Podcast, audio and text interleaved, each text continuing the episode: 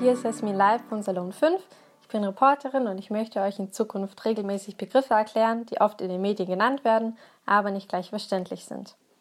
Heute geht es um den Begriff multilateral. Laut Duden bedeutet der Begriff mehrere Seiten, mehr als zwei Vertragspartner betreffend, mehrseitig.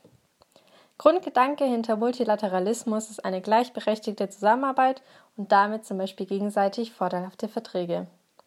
Das Wort multilateral kam zum Beispiel in der Tagesschau vor, in einem Gespräch zwischen einem Reporter und dem UN-Generalsekretär. Sie haben über das Coronavirus und die weltweiten Folgen gesprochen.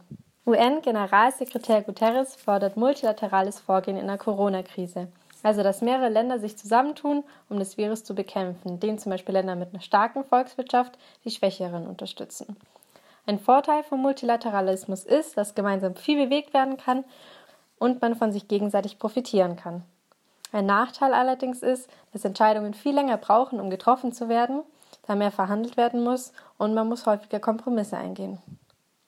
Weitere Beispiele von multilateralem Handeln wären zum Beispiel die Vereinten Nationen oder die Europäische Union, die ist nämlich ein multilateraler Staatenverbund.